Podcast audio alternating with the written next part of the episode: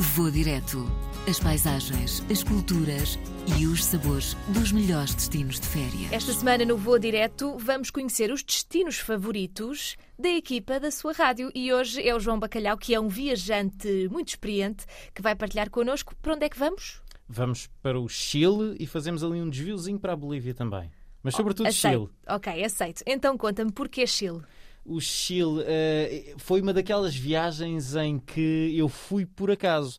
A minha mãe disse-me: Olha, o teu irmão vai viajar para o Chile com os amigos, tu não vais? E eu, ah, é? Então também vou. E pronto, e colei-me a eles. Foi mais ou menos assim, foi só isso. Eu queria ir ao Chile um dia.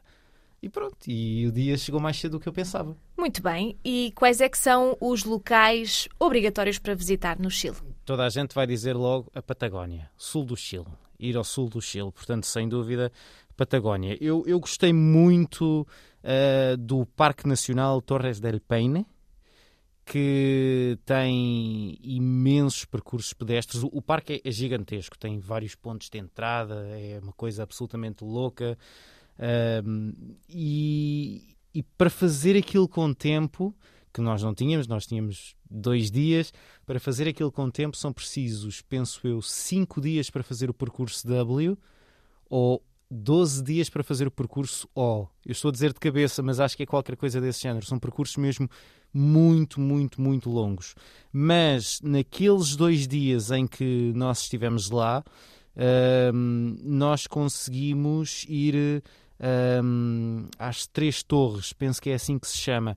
É uma caminhada de 21 km, e volta, uh, que leva umas, umas horas valentes ainda a subir. Começamos a subir, cá embaixo tempo normal, depois às tantas chuvisca, depois está no sol e um calor horrível outra vez, e depois está nublado, e depois faz vento, e depois não está vento, e a certa altura, na parte final, começa a aparecer gelo e neve e quando lá estamos aí em cima já está tudo cheio de neve, pelo menos na altura em que nós fomos, que era novembro, portanto era uh, a primavera, a primavera deles, quase verão.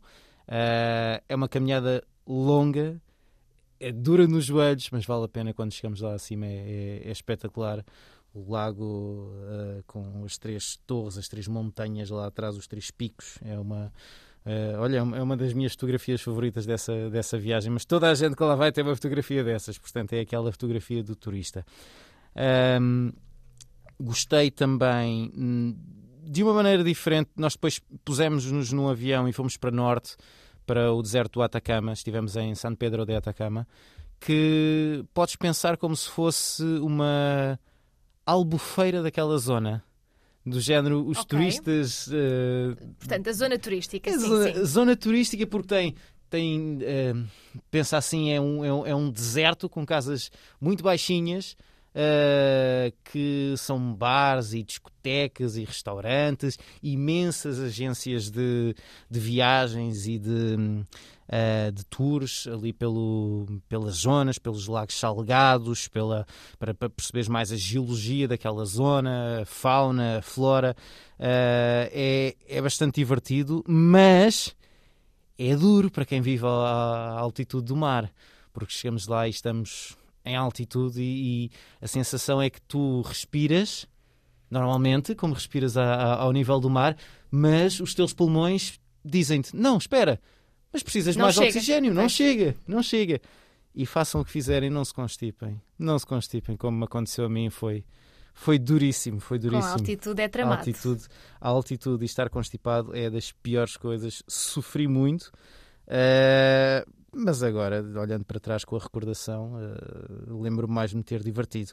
O desviozinho que te, que te disse para fazer para a Bolívia é porque há várias agências aí em, em San Pedro de Atacama que hum, vendem também pacotes que te levam durante três dias para as montanhas da Bolívia ali à volta, em que não há quase nada, são viagens de, de jeep, horas e horas em, em cenários incríveis e um dos cenários uh, uh, em que passas, que é conhecidíssimo, é o, o salar de Uyuni, uh, que é um, um deserto salgado. nós tivemos a sorte de apanhar um guia espetacular, o Renan, que nos levou a ver um nascer do sol numa das ilhas, que ele tem umas ilhas que são uns, uns, uns pontos mais altos, acho que é aquele 10 metros de altitude, é nada, mas ali no meio daquele deserto plano de sal, notam-se essas ilhas. Fomos a uma ilha que era a ilha Incauassi e fomos ver uh, o nascer do sol nessa ilha.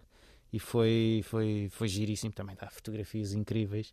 Uh, é, é, uma grande recordação. Eu, eu gostei imenso da Bolívia, um, do pouco que vi da Bolívia, porque as pessoas que tu conheces uh, vivem com muito pouco, vivem em condições dificílimas, mas são pessoas super alegres e, e cheias de esperança. Que é uma coisa que tu ficas a pensar como é que estas pessoas conseguem ter esta atitude tão positiva em relação à vida com estas dificuldades todas que passam. E, e tocou-me tocou bastante. São experiências que nos mudam também. Viajar Sim. tem muito disso. Oh. Para além de pessoas, eh, gastronomia, ah. a cultura, eh, estranhaste muito? Uh, a cultura não estranhei demasiadamente, mas também acho que não, não, não mergulhei muito na parte da cultura. Estava mais como turista nessa, nessa, nessa viagem, portanto fiquei um, um bocado a sem conhecer a cultura, mas comida, claro, claro que sim, claro que sim. Há uma coisa que dá uma ideia que é transversal a, a, grande parte dos países da América do Sul, que é a carne com muito boa qualidade, ótima qualidade.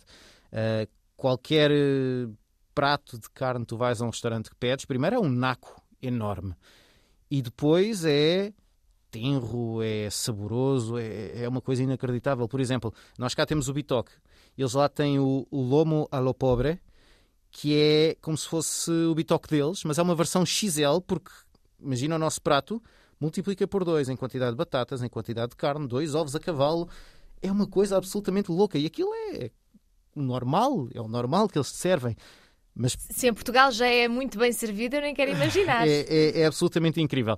Coisas que tu, se calhar, até gostas mais, os, os ceviches, que também se comem por ali. Eu, eu provei vários e houve um que fiquei muito surpreendido. Eu, às tantas, olhava para a carta e dizia: O que é que está aqui de mais estranho? É isto que eu não sei o que é, quero isto.